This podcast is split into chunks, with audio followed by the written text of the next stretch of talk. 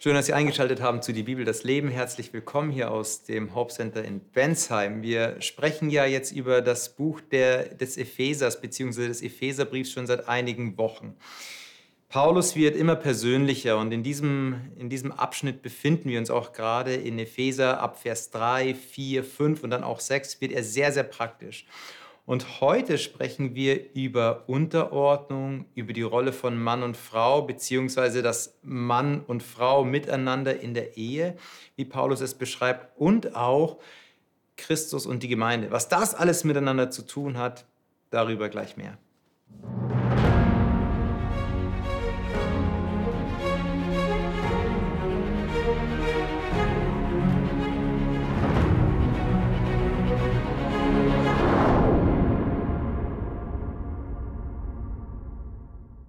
Ja, wir haben ein spannendes Thema vor uns. Ich bin gespannt, wo wir da rauskommen werden, wenn Paulus uns hier einige Ratschläge gibt für die Ehe. Jetzt sind einige ja von uns verheiratet, manche sind Singles. Du bist verheiratet, Manuela. Du bist im Gesundheitssektor tätig und wir sind eigentlich heute so eine Gesundheitsrunde, weil Martin, du bist auch verheiratet im Gesundheitssektor tätig als Personal Trainer. Und du kann man sagen, Lukas, du bist zwar nicht verheiratet, vielleicht ist das, dass du gesund bleibst. Nee, wahrscheinlich leider auch nicht aber du bist im geistlichen Gesundheitssektor tätig als Pastor. Ja. Genau, also so sind wir alle irgendwie so, was mit Körper, Seele und Geist zu tun haben, auf einem.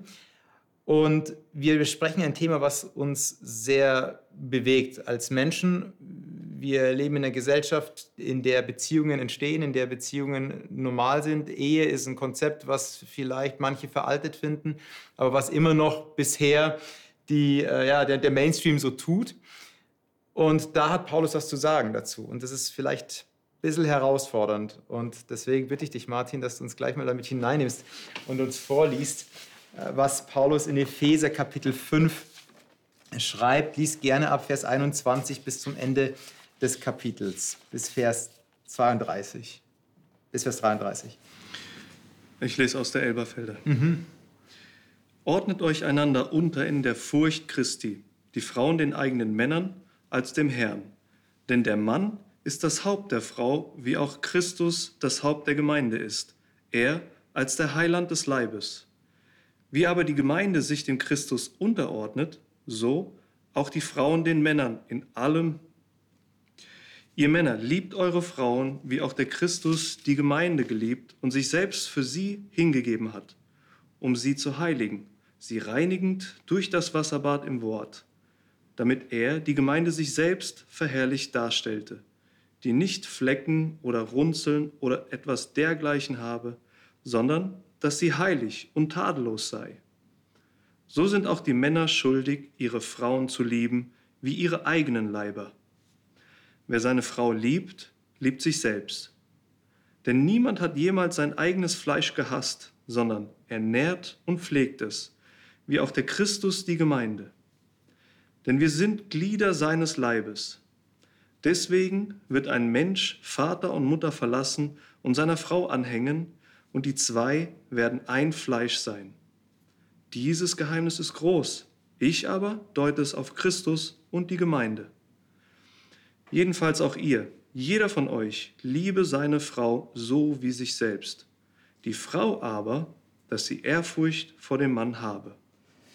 Der Text ist euch wahrscheinlich schon das ein oder andere Mal begegnet.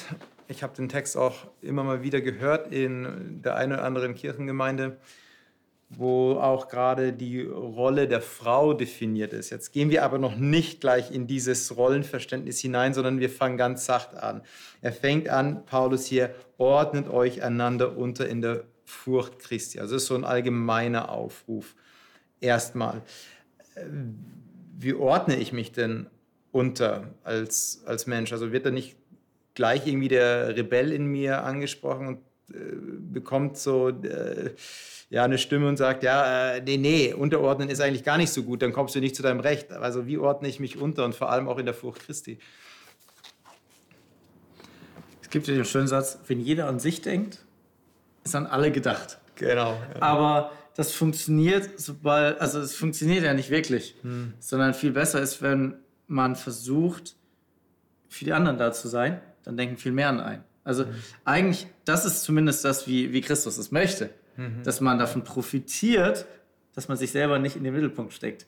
Das ist das, ich sag mal, auch das biblische Konzept dann von Demut und Ähnlichem. Mhm. Dass man davon durchaus, ähm, ja, dass das nicht heißt, ich leide jetzt und ich muss mich nur fertig machen lassen von anderen, mhm. sondern Unterordnung im Sinne von, ich kann etwas geben und kann etwas empfangen. Und damit funktioniert Gemeinschaft. Mhm. Ich glaube, das hängt so ein bisschen auch davon ab, wie alt ist man. Und was hat man vorher gelernt? Ja. Weil wenn ich meine Kinder beobachte, die ordnen sich nicht einander unter, ja. sondern äh, da ist der Stärkere gewinnt. Ja. Äh, ab einer bestimmten Zeit werden sie es dann lernen, wie es dann eigentlich besser läuft. Mhm. Aber äh, letztendlich, es gibt auch Erwachsene, die es immer noch nicht gelernt haben. Aber, aber, was ist das in den Menschen drinnen, dass so diese Angst da ist, ich könnte übersehen werden? Wahrscheinlich, deine Kinder haben ja auch dann eher so die Angst, ich könnte nicht ich könnte die Lego-Figur zu kurz bekommen oder ähm, der andere spielt jetzt mehr mit dem Spielzeug als ich. Also warum ist diese, diese tiefe Grundangst im Menschen drinnen, ähm, übersehen zu werden oder übergangen zu werden? Und äh, das ist dann so der Grund, warum ich eben nicht in diese Unterordnung hineingehe. Also woher kommt diese, diese Grundtendenz? Habt ihr da eine Erklärung? Ich glaube, ein Grund könnte Aufmerksamkeit sein. Jeder, es tut gut, Aufmerksamkeit zu bekommen. Das könnte ein Grund sein, dass du nicht irgendwo am Rand der Gesellschaft stehst oder und mit welchen Mitteln auch immer äh, will man irgendwie gesehen werden. Okay, okay. Du hattest gesagt, wenn an jeden gedacht wird, dann wird keiner übersehen. Also das heißt, das wäre so das Konzept, ja, dann werde ich auch wahrgenommen.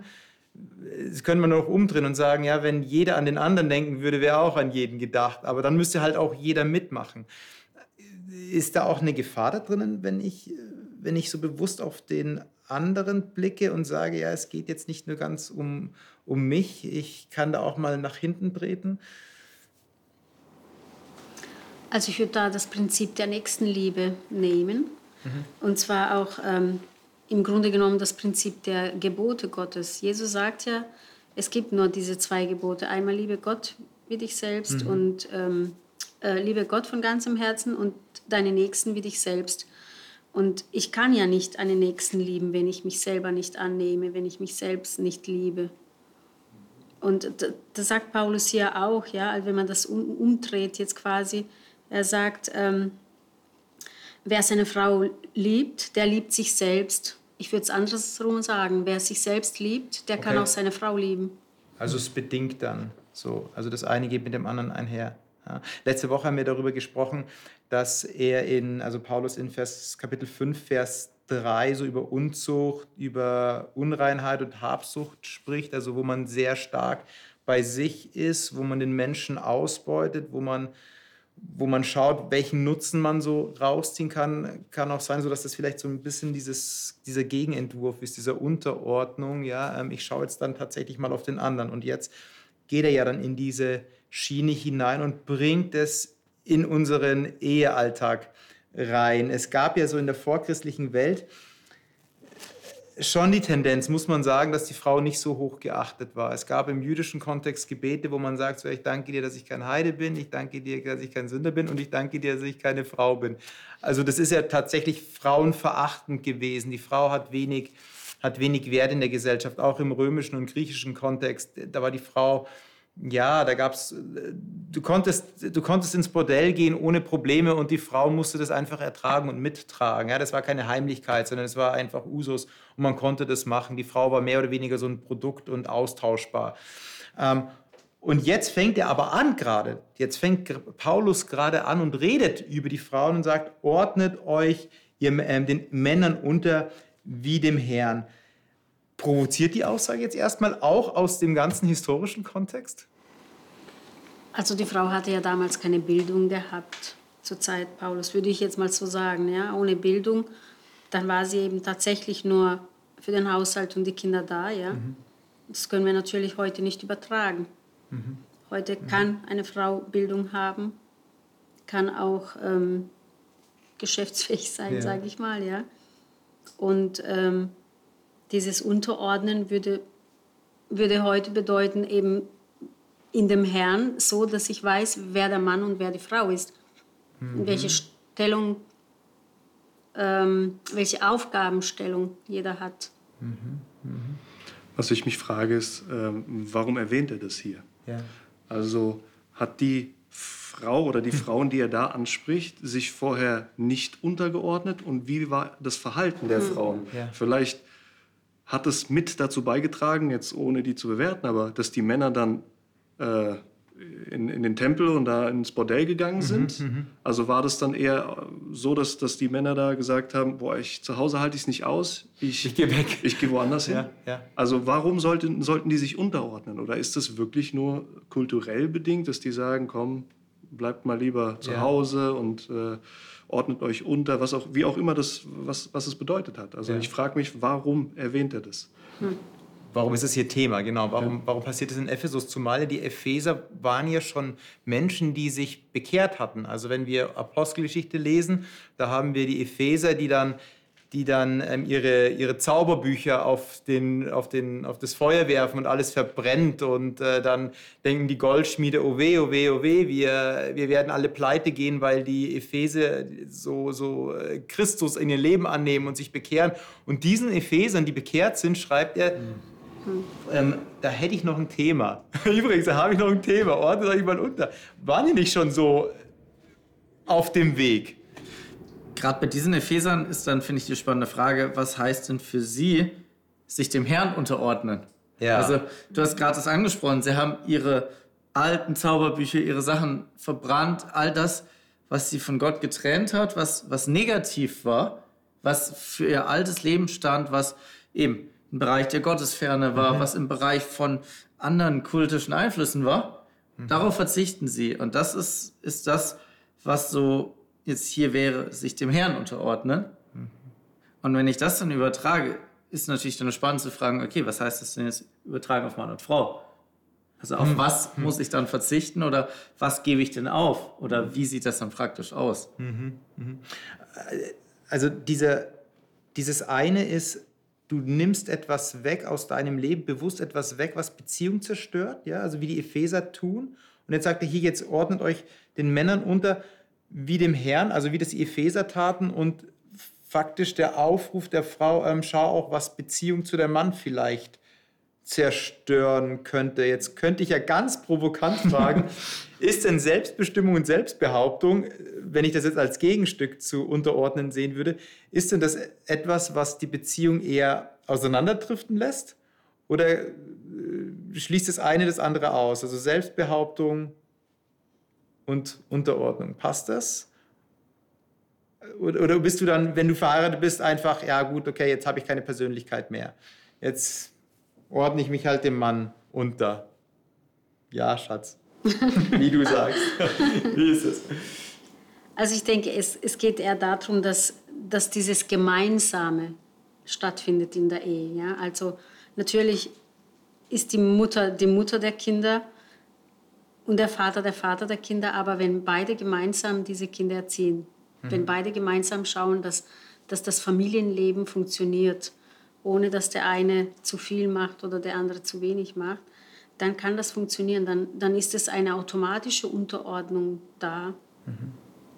Ja, also ähm, wenn man anfängt, einen Kampf zu führen in der Ehe, dann äh, führt man einen Kampf gegen sich selbst. Also da ist wieder dieses gemeinsame Unterordnen, was ganz am Anfang steht, dass es auch nicht Das nur die beide. Frau betrifft, sondern auch Ja. äh, den, den, den Mann betrifft. Wenn ich aber auch uns Menschen mal anschaue, wie wir sind und äh, auch ganz persönlich rede, wir alle sind gebrochene Menschen letztendlich. Wir alle kennen unsere Defizite und haben nicht nur die Stärken. Und jetzt sagt Paulus hier den Frauen, ordnet euch mal, und jetzt nenne ich es mit dem Zusatz, ordnet euch mal euren gebrochenen Männern unter. Also die, die vielleicht auch äh, weggehen, Prostitution vielleicht, oder äh, die, die ähm, ihre anderen Lebensthemen haben. Ordnet euch mal dem unter. Wie, wie macht denn das? Jetzt bist du die einzige Frau gerade leider hier in der Gruppe, aber ähm, wie, wie, wie macht denn das eine Frau oder was würdet ihr euch als Männer wünschen in eurer Gebrochenheit, wie sich eine Frau unterordnet?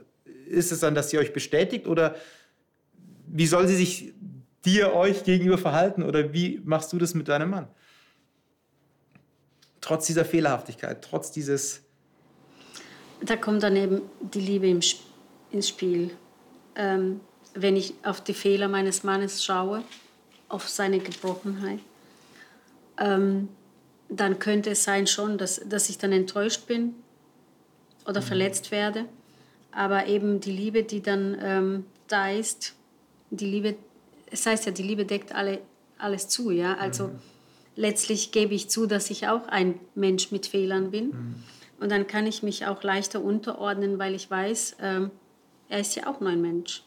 Und er mhm. darf auch ein Mensch mit Fehlern sein. Ne? Mhm.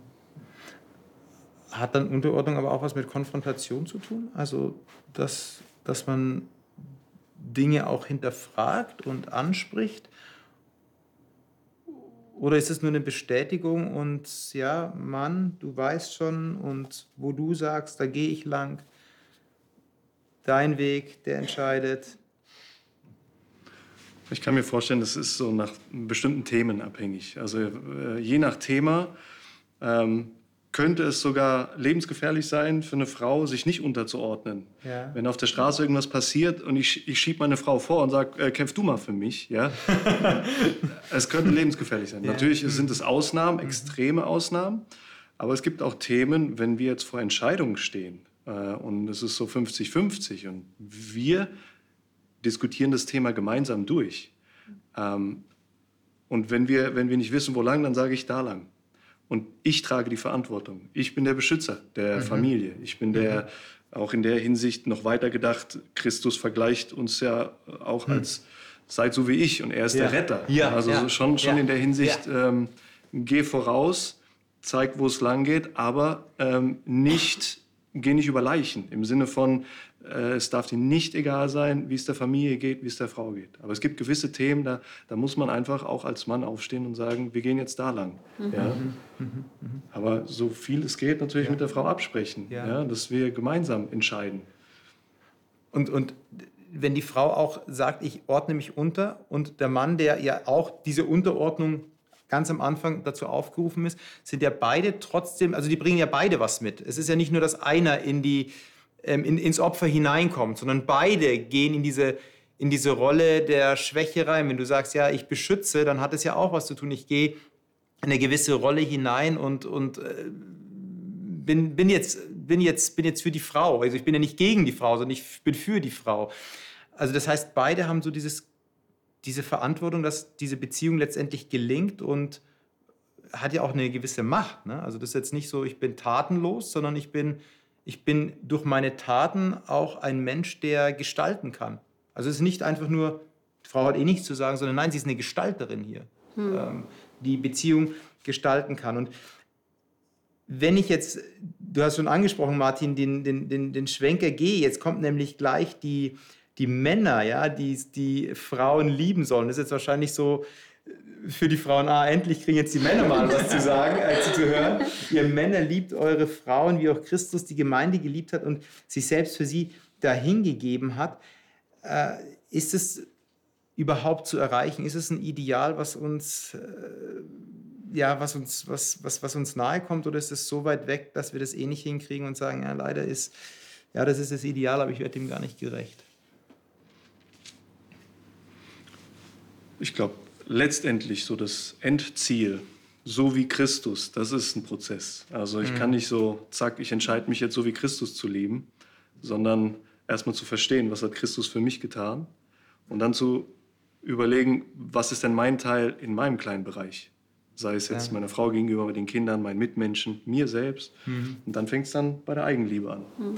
Also habe ich, äh, welche Themen habe ich mit mir selber? Äh, kann ich mich akzeptieren, annehmen, lieben und dann kann ich auch rausgehen und mhm. äh, den Nächsten lieben. Ja? Wenn ich gebrochen in eine Ehe reingehe, nehme ich die Themen mit. Mhm. Und da ich, bin ich mehr mit anderen Sachen beschäftigt, als dass ich mein, mein Glück, meine Liebe, mein, das, was ich bin, mit meinem Partner teilen kann. Mhm. Also da kommen schon einige Themen zusammen. Die, diese Liebe, die ist ja so so gewaltig beschrieben, ja, so wie Christus die Gemeinde liebt. Da muss man erstmal durchatmen. Du hast gesagt, ja, ich beschütze meine Familie. Wahrscheinlich würdest du sagen, ja, ich sterbe natürlich für meine Frau. Mm, und das würden wir wahrscheinlich alle so sagen, ja, wenn, wenn, der, wenn, wenn die Familie bedroht ist, natürlich stelle ich mich davor, ich beschütze bis zum letzten Atemzug. Ist es der Alltag? Ist es der Alltag, dass die Liebe sich nur in Extremsituationen dann beweist und sagt, ja, ja, für dich sterben würde ich schon? Boah, aber ey, jetzt liegen wir beide schon und äh, hatten einen anstrengenden Tag, aber du willst noch ein Glas Wasser? Nee, geh mal lieber selber. Jetzt äh, bring es mal ganz einfach in den Alltag runter. Nee, du sollst dich doch unterordnen, hol du bitte das Wasser. Äh, leben wir dann wirklich so in diesen in, in dieser Zugewandtheit, auf der einen Seite Unterordnung, auf der anderen Seite Liebe? Oder sind es solche Konzepte, die hier Paulus aufmacht, die sind gar nicht zu erfüllen? Und äh, ja, die Extremsituationen können wir einen Haken dran machen, aber im Alltag ist es gar nicht tragfähig. Ich glaube, das ist ja gerade die, die Spannung. Um das zu verstehen, muss man erstmal verstehen, ja, was meint denn, dass Christus die Gemeinde geliebt hat? Also, du hast jetzt einen Aspekt rausgegriffen. Er ist mhm. für die Gemeinde gestorben. Das heißt, es ist quasi die, die Freiheit in Christus, die wir haben mhm. als Christen. Aber ich muss das ja erstmal verstehen. Und nicht ohne Grund redet Paulus davor im Epheserbrief ständig vom Geheimnis und von Dingen, die die Epheser ja. noch, noch verstehen müssen. Mhm. Und dass, dass Gottes Geist da benötigt wird, um das alles verstehen zu können. Mhm. Und, ähm, und ich habe das Gefühl, wir haben den Halbsatz hier, und sagen, ja, das ist doch völlig logisch. Jeder weiß, was das meint mhm. und dann können wir weitergehen. Ja. Und, und da würde ich erstmal einhaken und sagen, ja gut, verstehen wir das denn? Wissen wir das denn? Haben wir es denn begriffen, was es überhaupt heißt, hm.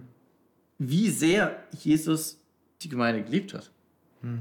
Hm. Dass er eben nicht nur gestorben ist, dass er auch seinen Jüngern die Füße wäscht, dass er auch ähm, immer wieder auf Dinge verzichtet, bereit ist, etwas zu tun, bei ihnen zu bleiben, auch wenn er sagt, wie lange muss ich euch noch ertragen? Mhm. Und all diese Sachen, die da mit reingehen. Also ich glaube, wir, wir verpassen das oft, weil wir sagen, so als Christen, die vielleicht schon lange dabei sind, ja, ja, das verstehe ich schon. Ja, Aber ja. tun wir es wirklich? Ja. Und da würde ich erst mal ansetzen. Und dann kann man von diesem Punkt aus weitergehen und schauen, okay, wie kann ich das jetzt umsetzen auf meine zwischenmenschliche Beziehung? Mhm. Mhm. Er, er machte dieses Bild, dieses Bild Ehe, Mann, Frau, vergleicht er ganz, ganz häufig mit Gemeinde. In Vers 23, der das Christus das Haupt der Gemeinde. Vers 24, aber wie nun die Gemeinde sich Christus unterordnet. Vers 25, wie auch Christus die Gemeinde geliebt hat. Vers 27, sie vor sich stelle als eine Gemeinde. Vers 29, wie auch Christus die Gemeinde gepflegt hat. In Vers 32, das Geheimnis ist groß, ich deute es aber auf Christus und die Gemeinde. Also es ist immer dieses Gemeinde, Gemeinde, Gemeinde.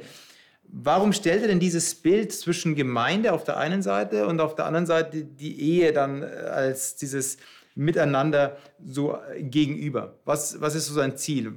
Warum ist das, äh, warum bringt er diese beiden ähm, Seiten, diese beiden Komponenten so auf, Ehe und Gemeinde? Wie hängt es zusammen? Was ist so das Ziel von, von, von Paulus, was er da macht? Ja, ich denke, es geht um diese Gemeinschaft. Ja? Mhm. Sowohl die Ehe als auch die Gemeinde ist eine Gemeinschaft und die funktioniert nur wenn beide, also wenn diese Gemeinschaft auch als Gemeinschaft fungiert oder auch eben funktioniert. Hm. Ja, also ähm, die Gemeinde kann klein oder groß sein. Es ist die Gemeinde, die Gemeinschaft, die sich aus verschiedenen Menschen und die Ehe ist ja genauso. Wir sind ja nicht gleich. Es ist ja nicht nur das Geschlecht Mann und Frau, sondern wir sind auch Persönlichkeit, Charakter unterschiedlich und wir bilden trotzdem diese Gemeinschaft.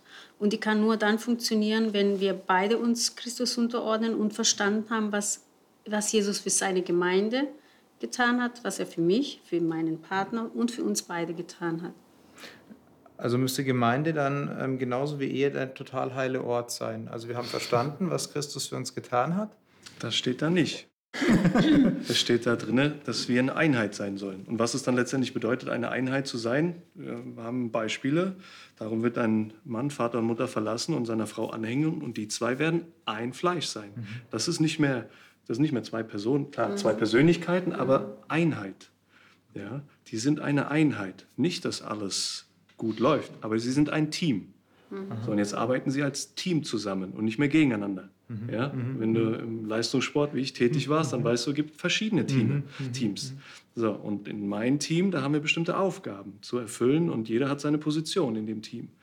So, und äh, das wird dem halt dann gerecht, wenn du sagst, wir sind eine Einheit, aber das heißt nicht, dass wir, dass alles super läuft. Ja. Mhm. Also. Also da, da ist, der, der, Mensch bleibt nicht auf der Strecke in seiner Persönlichkeit. Das ist nicht so alles ein, zusammengefasst. Wobei der du auch angesprochen hast, es gibt das Geheimnis. Also Paulus schreibt immer wieder auch im Epheserbrief über das Geheimnis, das er ähm, in, in, Kapitel 1 erwähnt und dann in Kapitel, in Kapitel 3 ganz am Anfang erwähnt er dann dieses Geheimnis, was er kundgetan hat. Und da heißt es dann so, ähm, Vers, Vers 4, Kapitel 3, Vers 4, daran könnt ihr, wenn ihr es lest, meine Einsicht in das Geheimnis Christi erkennen. Und jetzt kommt das, äh, dies war in früheren Zeiten den Menschenkindern nicht kundgemacht. Und zwar Vers 6, nämlich, dass die Heiden Miterben sind und mit zu einem Leib gehören. Das ist wieder dieses eine Leib, was du gesagt hast. Sie sind ein Fleisch, dieser eine Leib. Sie sind ähm, Mitgenossen der Verheißung in Christus Jesus durch, durch das Evangelium dessen Diener Paulus geworden ist. Also das Geheimnis Christi ist, dass er sagt, ich habe hier Heidenchristen oder ich habe Heiden und ich habe Juden, Judenchristen.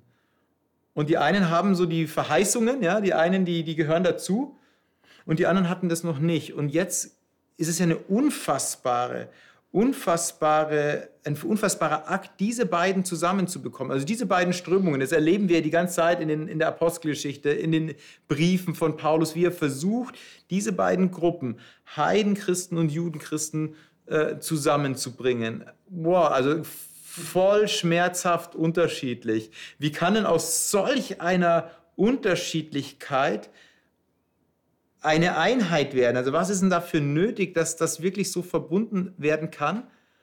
Und da könnte man jetzt auch sagen, wie ist es eigentlich möglich, dass zwei komplett fremde Menschen so nahe kommen können und eins werden können? Also was ist dafür nötig? Was sind die, was sind die Voraussetzungen dafür? Weil Paulus sagt, es ist ein Geheimnis. Die Liebe Christi, wenn, ich kann mir auch nicht immer meine Kinder aussuchen, die geboren werden. Und da sind Charaktere dabei, Mhm. Das ist vielleicht nicht nur von mir, von meiner Frau, sondern von den Generationen davor, von meinen elterlicherseits, Opa, Uropa und so weiter. Das heißt, da kommen manchmal Charaktere, die gleiche Erziehung und auf einmal merkst du, oh, das, äh, woher kommt das? Ja. Äh, ich würde jetzt deswegen die Kinder nicht austauschen. sondern nicht die, die, Charaktere, die Charaktere, die unterschiedlichen Persönlichkeiten, ähm, ja, als Familie sehen und durch Liebe miteinander leben und, und äh, sich austauschen und erziehen. Und, und wenn man jetzt erwachsene Leute nimmt dann, äh, und in der Gemeinde, weil wir sind ja auch innerhalb der Gemeinde, alle möglichen äh, Persönlichkeitsstrukturen mhm. da. Mhm. Ähm, so, und jetzt ist ja das Ziel, dass man trotzdem irgendeine Einheit bildet. Und dass man nicht sagt, nee, macht ihr mal, was ihr wollt, wir machen was wir. Da gehört natürlich auch ähm, Rücksichtnahme und, und, und äh, ja, wie auch in der Ehe, dass man nicht sagt, es geht immer nur nach meinem Willen. Mhm. Ja, aber man, ja, das, das, das ist dann halt die Herausforderung im Alltag. Mhm.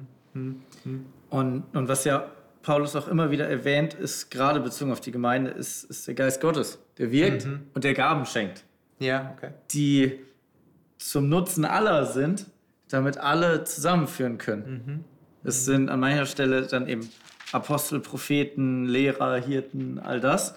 Ähm, aber auch dann die, die weiteren Gaben, die der Geist der Gemeinde gibt, damit sie das zum Wohl der Gemeinde einsetzen können. Und genauso hat Gott auch den Menschen, Männern, Frauen, Gaben geschenkt, die sie einsetzen können zum Wohl des Miteinanders, der Ehe, der Familie, die ihnen dort helfen, zusammenzukommen.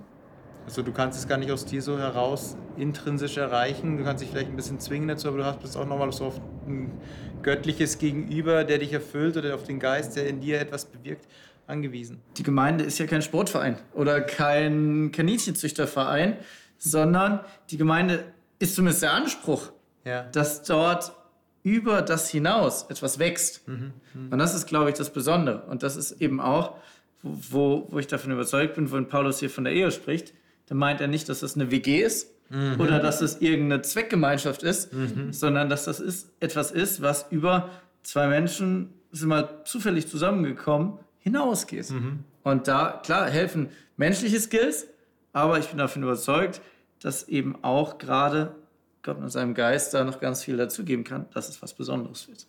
Jetzt sagt aber Paulus auch hier, immer noch in dem Kontext, dass die Männer die Frauen lieben sollen. Ähm, und zwar so wie Christus die Gemeinde, das ist jetzt Vers 25 und dann Vers 26, um sie zu heiligen. Er hat sie gereinigt durch das Wasserbad im Wort, damit er sie vor sich stelle als eine Gemeinde, die herrlich sei und keine Flecken oder Runzeln oder etwas dergleichen habe, sondern die heilig und untadelig sei. Also jetzt muss ich mal sagen, okay, jetzt haben wir so nett über Liebe geredet, jetzt haben wir so nett geredet über den anderen annehmen und ja, mit, äh, mit, mit deinen Schwächen und Fehlern und mit deinen Defiziten. Wir sind so ganz freundlich zueinander, aber jetzt kann ich auch sagen, ja, aber schau mal. Der Paulus sagte hier selber, hier, die soll keine Flecken haben, keine Runzeln haben, ja, dann ist es ja auch nicht schwer zu lieben. Also wenn ich jemanden äh, liebe, der gar keine Fehler und äh, Macken und äh, Probleme hat oder äh, Schwierigkeiten im Leben, ja, das ist die leichteste Ehe, die man sich vorstellen kann, oder? Also so eine Person kann ich doch lieben. Ja, das ist in deiner Vorstellung vielleicht. Letztendlich, es hat ja nichts damit zu tun, ob du, ähm, ob du was leistest, ob du, was, ob du ein bestimmtes Ideal entsprichst, sondern das ist meine Entscheidung. Mhm und nicht, wie siehst du aus, ja, mit Runzeln, ohne Runzeln, mhm. bist du mhm. perfekt, nicht mhm. perfekt. Es ist meine Entscheidung, mhm. ob ich diese Person lieben möchte. Ja, wie das dann praktisch aussieht, ist nochmal eine andere Sache, aber mhm. ähm, das, das hat erstmal meiner Meinung nach nichts damit zu tun. Natürlich, ich verstehe, was du sagen willst, so nach dem Motto, klar, wenn die jetzt perfekt ist und alles dran und ja, ja, ja genau. klar. Ja, aber ähm, da gehört mehr dazu. Ja. Und wenn man das jetzt aber auf Gemeinde überträgt, dann äh, reden wir ja schnell in diesem Kontext, das ist jetzt was Äußerliches vom, vom Ehebild her oder von Personenbild her. Aber wenn wir das mal auf Gemeinde übertragen, was sind denn so Flecken und Runzeln, die da sind? Ja, also äh, da, im Griechischen steht oder ein Wort, was in der Septuaginta, also in der, im Alten Testament, im griechischen Alten Testament erwähnt wird, wo es um Opfertiere geht, beziehungsweise um Tiere, die vom Opfer exkludiert werden, weil sie eben einen Makel haben. Ähm, die gehören dann nicht dazu. Also wenn man das jetzt mal auf den Gemeindeaspekt überträgt, dann müsste man ja sagen, aha, okay, also Gott, du willst eine Gemeinde haben, die so vollkommen ist, die so perfekt ist, dem Anspruch werde ich überhaupt nicht gerecht. Da ist kein Platz für, für mich, vielleicht. Oder vielleicht sagst du, nee, da ist kein Platz für den, weil der hat noch einige Sachen äh, in Ordnung zu bringen. Also ist es ein reales Bild von Gemeinde, was er hier ähm, aufmacht? Also zum Glück steht hier, er hat sie gereinigt. Mhm. Er stellt sie heilig.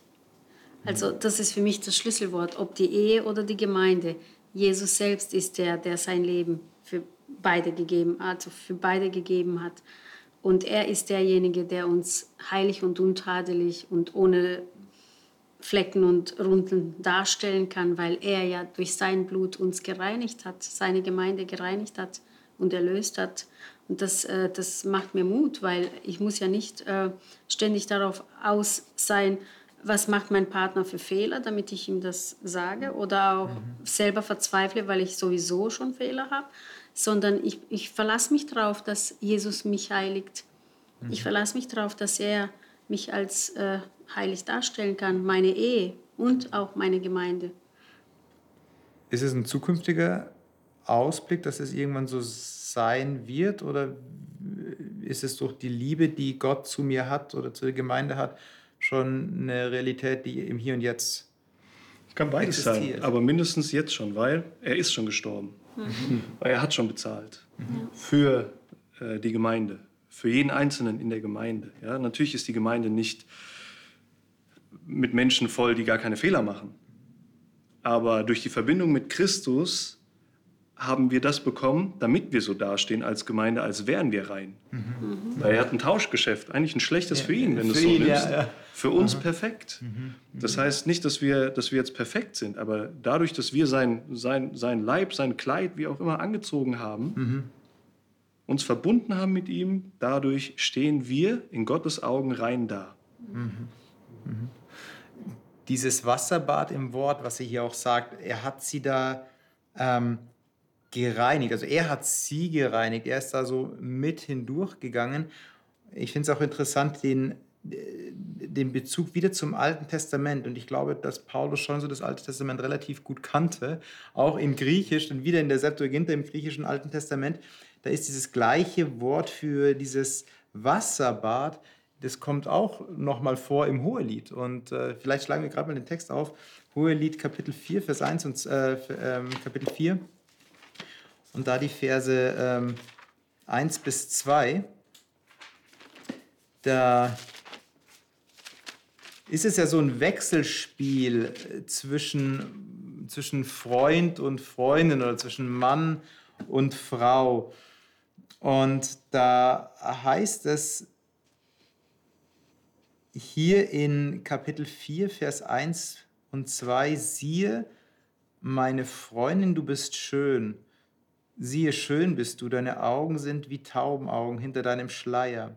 Dein Haar ist wie eine Herde Ziegen, die herabsteigen vom Gebirge Gilead. Das ist vielleicht jetzt nicht so das Kompliment, was wir unseren Partnern machen oder Partnerinnen machen, aber jetzt heißt es so, deine Zähne sind wie eine Herde geschorener Schafe, die aus der Schwemme, das ist dieses Wasserbad, was dort im Griechen steht, Lytron, die aus, dem, aus der Schwemme kommen, alle haben sie Zwillinge und keines unter ihnen ist unfruchtbar. Also irgendwie, da spricht ein Mann zu seiner Freundin und sagt, ja, du bist wunderschön, du steigst da herauf oder du gleichst jemand, der aus dieser Schwemme heraussteigt. Und jetzt sagt hier Paulus in Epheser, ja, da hat da ist jemand, der hat gereinigt durch das Wasserbad und sagt dir, ja, eigentlich bist du, bist du wunderschön, du, du bist, du bist meine Freundin, du bist, du bist meine Frau. Also so diesen, diesen Zuspruch, diesen Zuspruch des anderen zu erfahren, jetzt hat es wieder mit Ehe zu tun, aber auch mit Gemeinde, diesen Zuspruch des Gegenübers zu erfahren,